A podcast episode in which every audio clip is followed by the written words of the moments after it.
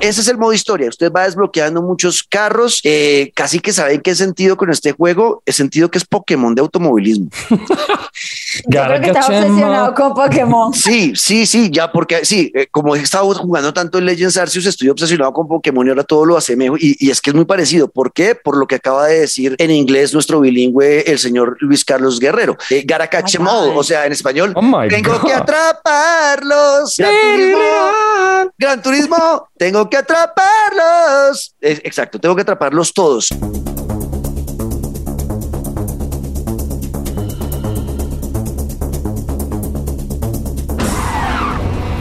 Bienvenidos una vez más a Pantalleros el Podcast. Hoy estoy dichoso, estoy pletórico, estoy extasiado, estoy que no quepo en mis propios boxers, estoy que me empeloto y salgo corriendo, porque hoy vengo a hablar de uno de los videojuegos que más he estado esperando en los últimos años y lo voy a hacer con mis mejores amigos. Daniela Javid, hola Dani. ¿Cómo están? Feliz. Y Luis Carlos, ¿cómo estás? No, pues me contagiaste, dichoso, Bueno. folclórico. Estoy que no la quepo. Con ganas de gritar. Eso. Sí, porque hoy hablamos de Gran Turismo 7. Bienvenidos. Lose yourself in the feel of the road beneath you, in the roar of your engine. Ay, la felicidad que sentí cuando PlayStation me dijo, sí, sí te vamos a enviar el Gran Turismo 7. Yo, ay, no. Eh, realmente me puse muy contento, chicos, porque sí, Gran Turismo 7 es un juego que yo venía esperando, hace mucho tiempo. Eh, uno, una, un número más, porque el Gran Turismo Sport fue un gran juego, muy divertido. Le metí horas y horas y horas, sobre todo en el 2018 y 2019. Eh, um, pero ya, era una un juego online y ya está. ¿Por qué es importante para mí este videojuego? Y ahí voy a empezar este análisis porque pues siempre he sido fanático del automovilismo. Los carros me gustan mucho, amo todos los juegos de carros, tanto arcade como simulador. Y pues que Gran Turismo, que es una franquicia que he seguido desde el primero en la PlayStation 1 y que me ha gustado desde el primero en PlayStation 1, entregara por fin un juego completo, no solamente enfocado en el online, sino que tiene historia y demás, pues a mí me emociona. Daniela, ¿qué tal para los juegos de carros? Para nada. O sea, soy cero, eh, soy cero, es un nicho. Pero ya con que tú lo digas así, yo digo, bueno, qui- quizás, dale, vamos a darle. Sí, no, yo, yo sé que Daniela no va a estar por ahí. Luis Carlos tal vez o, o, o no, o poco también. Solamente con, no, en verdad sí, con Gran Turismo, de hecho, tuve mi carrera y todo el cuento. eh, lo que pasa es que fue muy grinding el asunto, ¿no? Hay que dedicarle un montón. También mucho de Need for Speed, del legendario, del Underground y obviamente lo que es Grande Auto. Pero así como usted de ponerme casco para jugar, no. Bueno, pues bueno, eh, vamos a hablar hoy de Gran Turismo 7, chicos. Kazunori Yamauchi eh, reapareció en la dirección de este juego. Eh, es el bebé de él, viene eh, dirigiendo desde el primero, es el hombre que tuvo el sueño de llevar un juego de carros, un simulador a las consolas y lo logró con el Gran Turismo en el PlayStation 1. Y lo más importante de este juego es que es muy completo, es muy completo. Los primeros Gran Turismo, obviamente, esa época del online no era para nada importante en PlayStation 1, era todo con, eh, tener un modo carrera, ¿no? E ir desarrollando en solitario y todo el tema, de pronto jugar en split screen con algún amigo, con su hermano, con quien fuera un par de carreras, pero era todo enfocado a eso, a desbloquear carros, a personalizarlos, mejorarles el motor, eh, cambiarles la suspensión para que sea más de carrera, cambiar el, el- el diseño del carro para personalizarlo. Yo quiero que mi carro sea floripepiado, entonces le pongo el color floripepiado porque eso me identifica. Quiero ponerle un alerón más grande para que me- mejore la aerodinámica. O sea, e- ese era el foco de Gran Turismo. Pero, ¿cuál era la diferencia con Need for Speed en esa época? La diferencia con Need for Speed en esa época es que eh, simplemente el Gran Turismo buscaba ser un simulador, más eh, la sensación a la hora de jugarlo que fuera como un juego de Fórmula 1, eh, ¿no? Que se sintiera eh, complicado, que uno realmente eh, estudiara las pistas en las que estaba corriendo, saber en qué parte parte de la recta, frenar para entrar bien a la curva y salir con velocidad al final de la, de la curva. O sea, eso es de un simulador. Un arcade, en, por ejemplo, un Need for Speed es hágale, métale pata y hágale, hágale. Se salió de la pista, no importa, hágale, eche pata, dele, dele, cruza a la izquierda, pronto una tocadita de freno y siga, mete turbo, ahora le meto el nitro y sale disparado y bueno, eh, más irreal. Acá no, acá me estrello y pierdo tiempo y me van a pasar los de atrás. O sea, es diferente. Eso, esa es la, diferente, la diferencia entre un simulador y un arcade. Lo primero que hay que dejar claro es que esto es un simulador, ¿ok? No vamos a hablar de un juego arcade como Need for Speed, que es de otro género. Nunca he dicho que sea mejor un arcade que un simulador o viceversa. Son diferentes, son géneros diferentes. Eh, el Gran Turismo 7 ha sido muy bonito, chicos, porque mm, recuperó su esencia. Yo me acuerdo en el E3 del 2012, si no estoy mal, eh, estuvimos allá con Tota eh, cubriendo para pantalleros de radioactiva ese E3 y me y surgió que tuve la oportunidad de, de estar en una, no era una rueda de prensa, sino es como estas conferencias que hacen, como meten siete periodistas en un cuarto y aparece Kazunori Yamauchi, el desarrollador del videojuego, todos en una mesa, nos llevan algo de comer o algo de tomar y nos sentamos a hablar con el man y cada uno le va haciendo preguntas y va grabando todo el mundo. Yo ese día le pude preguntar por primera vez a uno de mis ídolos por qué se habían cagado Gran Turismo.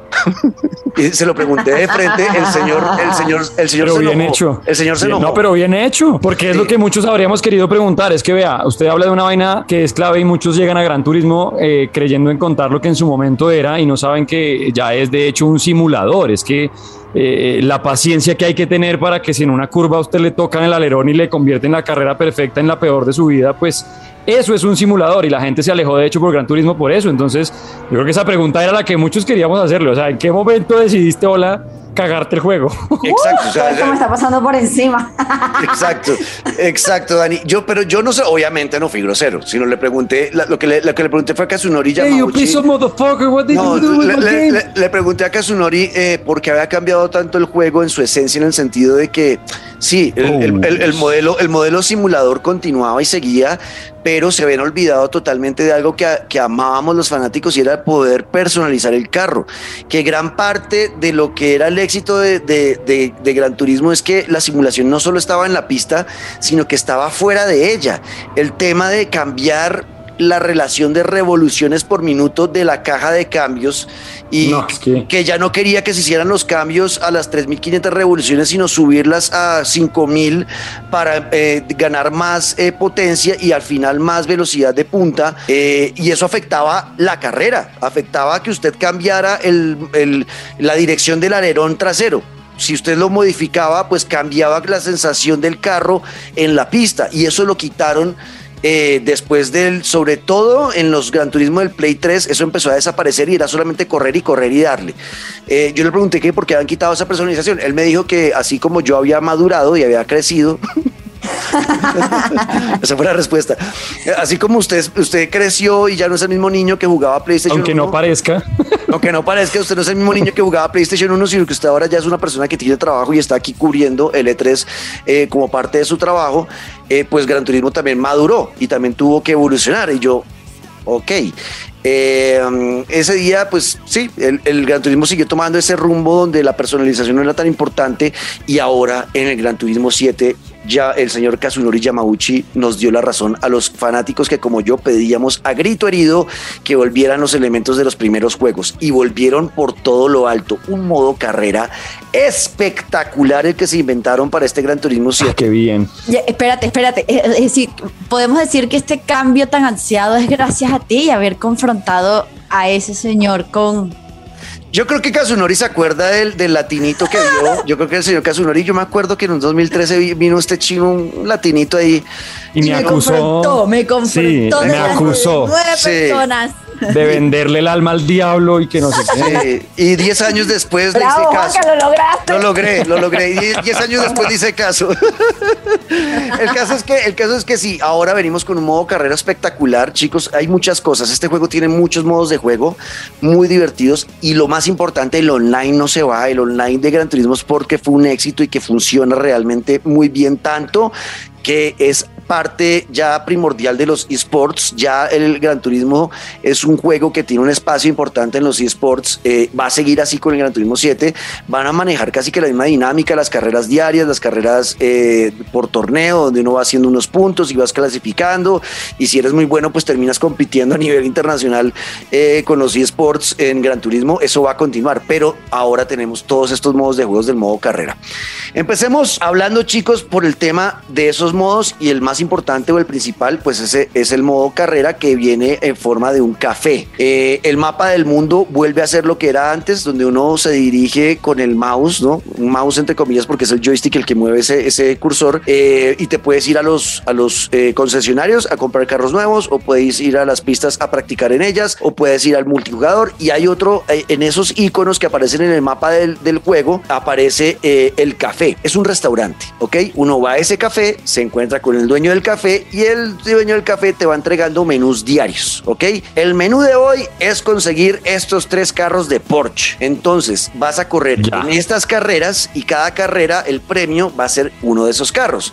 Cuando completas el premio o, los tres carros del menú, vuelves al café, hablas Vuelve. porque te tengo un premio. Entonces ese, ese tema ya y ahí, ahí va pasando de todo, tan, desde desbloquear premios hasta jugar retos de lograr esta curva en el menor tiempo posible y si lo logras en menos de este tiempo, entonces te vamos a dar otro premio o el regreso de las tan ansiadas licencias, eh, que eran retos que nos poníamos cuando éramos chiquitos en el Play 1 de Mari, que tengo que sacar la licencia internacional para poder competir en, este, en esta Copa Mundial del juego y así ir desbloqueando cosas. Eh, entonces ahora, ahora otra vez toca hacer todas las licencias, la licencia A, la licencia B, la nacional B, la nacional A, la internacional A, y, y uno va a desbloquear, con esas licencias pues vas a poder acceder a eventos de mayor nivel, ¿no? Juanca, ¿y vieja escuela? O sea, ¿la desbloqueada de, las licencias es igual que antes? ¿O hay alguna novedad? ¿O sigue siendo como el cumpla de los tiempos, el reto? ¿O cómo es? Eh, eh, sí, exactamente igual que siempre. Eh, ahora vamos a aprender a tomar las curvas de 90 grados y lo tienes que hacer en menos de 15 segundos oro 16 plata, 17 bronce, ¿ok? Y, y, entonces tienes que cumplir el premio y, lo chévere es que uno ve en qué, lo han, en qué tiempos lo han hecho los amigos, entonces uno puede que ya haya sacado la oro, pero dice, uy, el Luis Carlos Perro no he podido bajarle ese tiempo y entonces competir con los tiempos de los demás.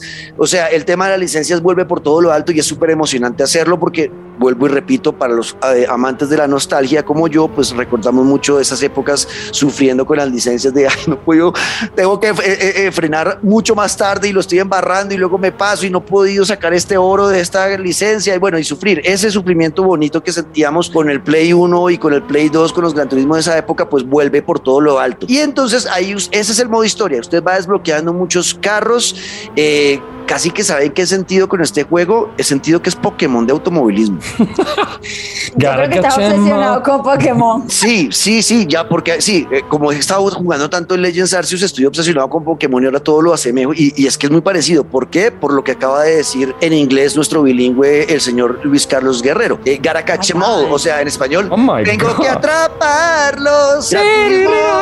Gran turismo, tengo que atraparlos. exacto, tengo que atraparlos todos. Son 430 carros y te motivan a aumentar tu nivel de coleccionista a medida que vas eh, capturando, no, a medida que vas eh, ganando carros o capturándolos en, términos Pokémon, eh, a medida que vas adquiriendo nuevos vehículos, pues vas mejorando tu nivel de coleccionista y al final el juego lo vamos a terminar cuando tengamos los 430 vehículos, ¿no? Cuando los tengamos listos, ya con eso uno dice, listo, le puse el chulo, tengo todos los carros del juego.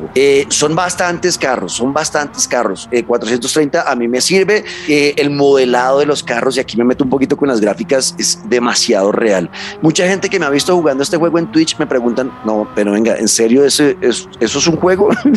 los que no conocían Gran Turismo, que no habían visto nunca un Gran Turismo, me ven jugándoles, Juan, ¿de verdad es un juego? Usted puso un video ahí y le puso play.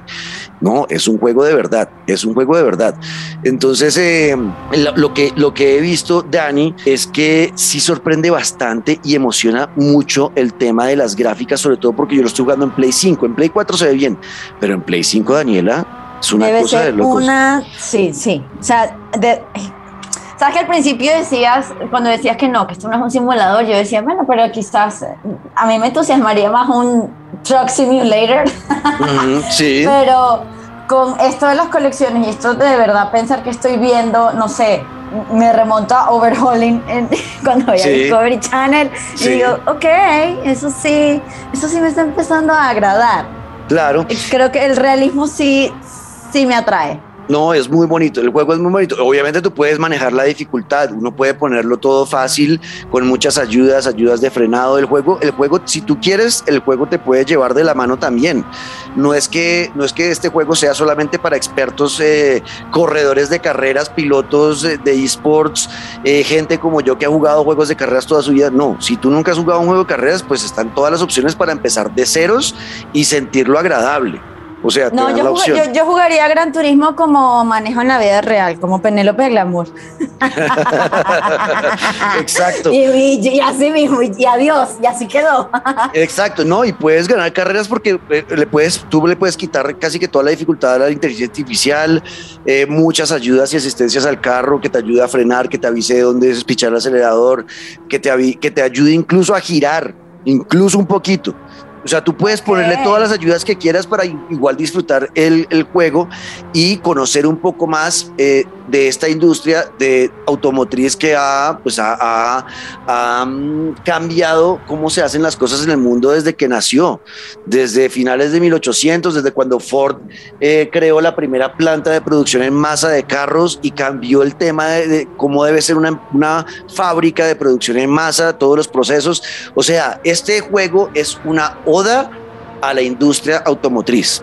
Para los que nos gustan los carros es bonito, pero también es bonito para los que no, les, no conocen tanto de esta industria y acá les dan tips. Por ejemplo, cuando uno completa los menús, eh, Dani, y llegas con los tres carros que te pidieron, por ejemplo, los tres Porsche 911 que son muy importantes en el mundo y son muy famosos, llegas con el menú completo y hablas con el dueño del café y el, el dueño del café le dice, listo, tengo una historia que contarle. Y te cuenta rápido, con poco texto, que es vital, porque si no se aburren los que no les gustan los carros, te cuenta, este carro es importante por esto y por esto, y sus características son estas, y por eso es uno de los carros más respetados del mundo y uno de los más buscados por los coleccionistas. O sea, son cosas, son datos reales, son como fun facts. Sí, son fun facts ah. reales de, de, la industria. Entonces, eh, por ejemplo, ese, ese, dato, ese dato que acabo de, de votar de cómo Ford cambió el tema de la producción en masa de los carros te lo cuentan. Cuando llego con los, cuando llego con los tres carros Ford que me pidieron, eh, el señor, el señor del café me dice, listo, vea, usted trajo los tres Ford, ahora le cuento un poquito la historia de Ford. Y le dice, vea, Ford es una de las empresas más importantes del mundo porque fue la empresa que cambió el tema de la producción en masa. No habría producción en masa de carros hoy en día si no hubiera sido por Ford. Y te cuentan cómo era ponían en estaciones en la fábrica, ponían al señor que se encargaba de meter las llantas en el puesto de al lado ponían al señor que se encargaba de ajustar las tuercas. En el puesto de al lado y, muestran cómo funcionaba la fábrica y es como, wow, o sea, y eso cambió no solamente la industria automotriz, sino todas las, fábricas que hacían producción en masa de productos. Eh, todos, y, te cuentan eso y te, lo cuentan súper rápido, no te demoras más de un minuto viendo eso, eh, y uno queda con algún fun fact de, de, la industria, como, ah, este carro es importante por esto, este, esta marca es importante por esto. Eso, eso me ha parecido también maravilloso, por eso digo que es una oda a la, industria automotriz. O sea, esto es una carta de amor de Kazunori Yamauchi, de Polyphony Digital y de PlayStation a los que les gustan los carros y a los que quieren aprender un poquito más de esta industria. Se desbloquean cosas, se desbloquean cosas, te dan premios, te dan eh, un nuevo traje, te dan un nuevo casco para que luzcas, un nuevo carro, te invitan al concesionario de Lamborghini porque salió el último carro y te lo quieren que tú lo compres, entonces envían invitación para que vayas a comprarlo. O sea, el juego tiene muchos premiecitos chiquitos que es muy bonito. Eh, de las cosas que volvieron, además del modo carrera que ya está suficientemente explicado, más o menos ese modo carrera en completar todos los menús se puede echar uno 30 horas eh, y luego ya dedicarte a correr eh, en línea si quieres o hacer otros retos que hay dentro del juego. Terminar, por ejemplo, puede ser un reto que yo lo tengo para mí. Yo quiero en algún momento poder desbloquear ya todos los 430 carros y luego personalizarlos todos. Quiero ponerles mi sello, mis diseños de pintura, mis diseños de vinilos, meterles el mejor motor, cambiarles la carrocería y ensancharla. O sea, todo eso lo quiero hacer yo con eso. Yo creo que voy a quedar jugando Gran Turismo 7 de aquí hasta que cumpla 60 años, seguramente. Mm, voy a demorarme mucho tiempo con ese juego. Y eso es bonito, es gratificante. El juego, en cuanto al avance progresivo de las habilidades, es importante, Dani, para ti, por ejemplo, que no eres tanto de esto. Vuelvo y repito, no es un juego que te exija ser eh, la mejor en, en, juegos de carros él te va llevando de la mano, te va enseñando cómo se maneja un carro en este mundo, en este simulador, te va soltando la manito a veces, te reta a hacer esto, luego tú te, vas mejorando. Es una, una, un avance progresivo de las habilidades, no es como te sueltan a la de Dios y mira a ver qué hacen, no, es un avance progresivo. Para algunos puede ser un poco lento, pero es gratificante porque vas a aprender realmente a jugar juegos de carros, ¿vale? Eso es lo de las cosas más importantes. Em, tengo que hablar de tema, del tema de, que regresó a otra cosa. Yo no sé si Luis Carlos se acuerde de eso, y es el GT Auto. ¿Usted se acuerda de eso, Luisca? Que era donde uno podía mm. llegar a lavar el carro, cambiarle. Sí, como a, sí, ponerle luces y si era ese, ¿no? Como el engallo del Pimp My Ride. Exacto, que eso, eso había desaparecido. Ahora está de vuelta. Incluso con los detalles de. No, qué cracks. De que lo lleva uno a que lo laven y cuando usted lava el carro después de haber jugado con él unas buenas carreras, va a notar la diferencia de que sí se ensucia el carro y cuando lo lava otra vez que hace brillantico y con todo el tema del rey. enceradito. sí, enceradito. Y con todo el tema del ray tracing, del, del manejo de los rayos de luz que le permite la PlayStation 5, pues se ve ese carro como si hubiera acabado de salir del concesionario. Se ve muy real. Y también ah, el, cambio, el, cambio el cambio del aceite del motor, porque ya se está desgastando después de haber corrido unas carreras. O sea, ese tema del mantenimiento del carro también está y regresó, solo había desaparecido hace un buen tiempo. Y pues ya está, el tema del taller, de comprarle un nuevo mejor motor, un mejor computador para no sé qué, el turbo no sé qué, las llantas de carrera, eh, la suspensión, el diferencial de la caja, la caja eh, de la transmisión para poder manipularla y personalizarla, o sea, todo, todo. Y obviamente, pues una de las mejores cosas que yo más me divierto en Gran Turismo es el tema del diseño. Otra vez, usted puede crear la, la pintura o como dicen en la Fórmula 1, el livery, que es el diseño de pintura del carro como a usted se le ocurra, con infinidad de opciones. Vinilos para crear, combinar colores, meterle patrocinadores para que quede como un carro de carreras a su medida de lo que a usted le gusta. Yo me he hecho, por ejemplo, con cada carro, me he hecho como media hora siempre eh, eh, arreglándole eso. Diseñando todo, centímetro a centímetro, eh, eh, acerco la cámara, arribita de esta llanta le voy a poner una calcomanía que diga esto, luego voy a, encogerlo y voy a ir acá y en la ventana le voy a poner esto, o sea, al detalle, tiene el Gran Turismo 7, lo ha tenido siempre y ahora más que nunca uno de los mejores diseñadores de, de, carros y de, trajes, porque puede hacerlo con el traje también, con los cascos también puede diseñar el casco como usted se le dé la gana. Es muy, muy gratificante todo eso, chicos. Realmente, ya para no alargarnos más, yo debo decir que estoy muy contento con el juego en todo sentido, en la parte eh, en solitario como en línea. Las carreras también están interesantes jugando con gente de todo el mundo. Eh, y al final, eh, otra cosa que me falta por tocar, que es vital, yo no lo juego en con timón y pedal porque no tengo dónde ponerlo y vale mucha plata. No tengo Ay, eso le iba a preguntar. Lo juego, lo juego con el Dual Sense, lo juego con el control Dual Sense. Antes yo jugaba en el Dual Shock, el Play 4, el Gran Turismo Sport. Y en el DualSense es un cambio, pero absurdo. Es una cosa, o sea, me siento como si tuviera un timón en la mano y unos pedales. ¿Por qué? Porque los gatillos ápticos son la diferencia más absurda del mundo. El tema de que usted va acelerando, eh, Luisca, y, y para salir de una curva, como son carros tan potentes, usted no puede eh, muchas veces apretar de una el gatillo y acelerar a fondo porque le patina el carro y le saca el jopo y se termina dando un trompo, ¿no?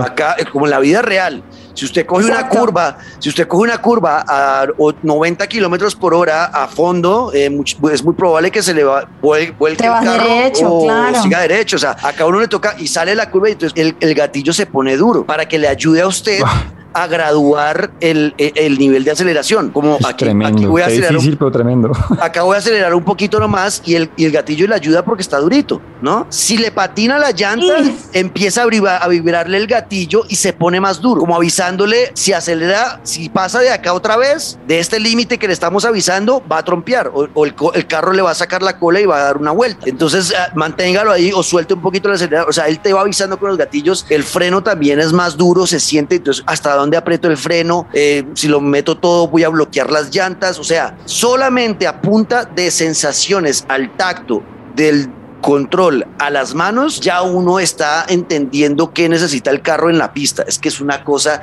que yo nunca había vivido en mi vida con un control. O sea, la sensación realista de manejar un carro en Gran Turismo con el Dual Sense es absurda y el tema de la vibración ni se los digo, porque acá el Rumble, eh, esa vibración de los controles no es como el Dual Shock que es en todo el control, sino que te va haciendo Rumble por como por paneo. Eh, si es la llanta derecha la que está patinando, entonces la, la, vibración se siente más por el lado derecho del, control. es una cosa, derecho. Es una cosa, es una cosa, es una cosa de loco. Realmente yo estoy feliz con el juego. A este juego yo le voy a poner un 11 sobre 10 sin, sin, sin estar. No le he encontrado casi problemas realmente. O a, los primeros días hubo un pequeño, algunos bugs, yo no los vi, vi gente que se quejó, pero muy rápido eh, Polyphony sacó un parche y ya lo arregló. Realmente yo estoy contento estoy feliz. El sonido, la música, eh, los modos de juego, hay modo juego rally, que, es con música, eh, no sé, eh, hay para todos los gustos y yo estoy realmente dichoso con el Gran Turismo 7, chicos, súper recomendado si les gustan los juegos de carro, simuladores de carrera. Si les gusta arcade, está bien, también se pueden divertir con el juego, pero sobre todo si, esto, si usted es un asiduo jugador de simulador, lo va a disfrutar. Si quiere conocer más de la industria y como Daniela no tiene ni idea de carros, pero le llama la atención de que los carros se vean bonitos y que, y que pueda correr y aprender a correr, pues también es un juego muy divertido. Chicos, eh, creo que es eso. Eh, Gran Turismo 7 es súper recomendado. ¿Alguna pregunta o nos vamos? Sí, última. A ver. De hecho, cuando me metía yo en temas de videojuegos de carros y demás, me gustaba mucho mirar las cámaras y sufrí cuando Gran Turismo tenía dos. Una que era dentro del carro y uno ve el timón, la caja, como el tablero del carro, el retrovisor, o sea, está dentro del carro y también estaba la cámara, pues sin estar en el carro, pero que se ve en primer plano, si me hago entender? Exacto, como a piso. ¿Están esas dos cámaras o sigue faltando alguna de las dos o cuántas cámaras hay? Y ya con eso me deja listo para... No, hay varias cámaras. Yo, por ejemplo, a ver, Gran Turismo está pensado para usarlo o dentro de la cabina del carro o a piso, que es la cámara que dice que no aparece nada en pantalla, sino es, es, es como si la cámara estuviera en la parte de adelante del carro y uno fuera viendo por dónde va el carro. Esa es la que yo uso porque es la que es más fácil para, para mí, eh, la más sencilla de ver bien la pista y dónde debo frenar, los puntos de frenado, todo. Pero hay todas. Está también la, la cámara del carro atrás, está la cámara que se ve solamente el capó del carro, o sea, como si estuviera arriba del carro en el techo, eh, y está la de, la de la cabina y está la de la que les digo. Ah, hay, cuatro cámaras. Eh, el tema del tiempo. Ah, bueno, esta es otra cosa que yo no veía en un juego hace mucho. Es más, creo que yo nunca lo había visto. De pronto me corrige alguien que nos está escuchando, pero eh, el tema del, del, clima. Cuando usted jugaba un Gran Turismo, si había lluvia, había lluvia toda la carrera y ya está. Acá ya no. Acá va a empezar a tener cambios de clima. Por ejemplo, en Nürburgring, que es una pista gigante, gigante, hay zonas de la... patina si, sí, llueve? Sí, claro, patina si llueve. Entonces toca andar con más cuidado. Y como una pista tan grande como Nürburgring, puede que en un sector de la pista esté lloviendo y de pronto llegaste a otro sector y salió el sol. eh, y eso es muy real. Lo máximo. Es como en la vida real. Ahora vemos eso y ni decirles, ni qué decirles. El otro día me jugué una carrera, fue en Indianápolis. Eh, la carrera empezó en el atardecer y terminó en la noche. No. lo máximo. No. Lo máximo, lo que yo siempre he querido en juegos de deportes. O sea, no, como se veía las gráficas, eh, eh, después vi la repetición. No, solamente desde el carro, desde adentro de la cabina, pasando por la recta principal de Indianápolis y veía yo como la luna llena estaba saliendo detrás de la tribuna y la luz de la noche estrellada. Es que se veía, era ya muy real, chicos, se los juro por Dios. Era muy real. Yo en mi vida había sentido lo que sentí. O sea, se me aguaron los ojos. Por eso les digo todo como, ay, no, pero eso no es noticia, eso sí, ya a mí no me sorprende. yo no soy, yo no soy medidor porque yo soy llorón, es verdad, Darío lo sabe, yo lloro fácil, soy bien lágrima floja y si algo me emociona, yo suelto lágrimas y me emocionó mucho ese momento y lloré. Realmente no, realmente chicos, es un gran... Porque nunca ha llorado en un episodio de Pantalleros y tanto le emociona esto y nunca, aquí nunca ha llorado en vivo. No, porque acá estamos de joda. Despida, despídase llorando. no, no, no, está, está bien, es un gran juego, realmente súper recomendado, espero que nos escriban numeral Pantalleros el podcast, estoy muy feliz con el Gran Turismo 7 para todos los fanáticos de esta franquicia y de PlayStation. Estoy seguro que lo van a disfrutar. Eh, y nada, nos oímos en ocho días porque en ocho días venimos a hablar del Elden Ring.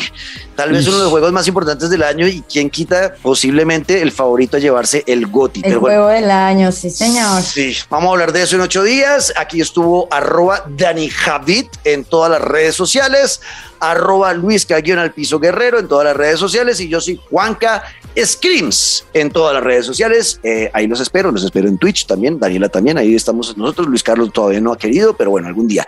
Chicos, los quiero y nos oímos en ocho días. Hasta aquí, Pantalleros, el podcast. every track, every scene, every shot. Lose yourself and find your line.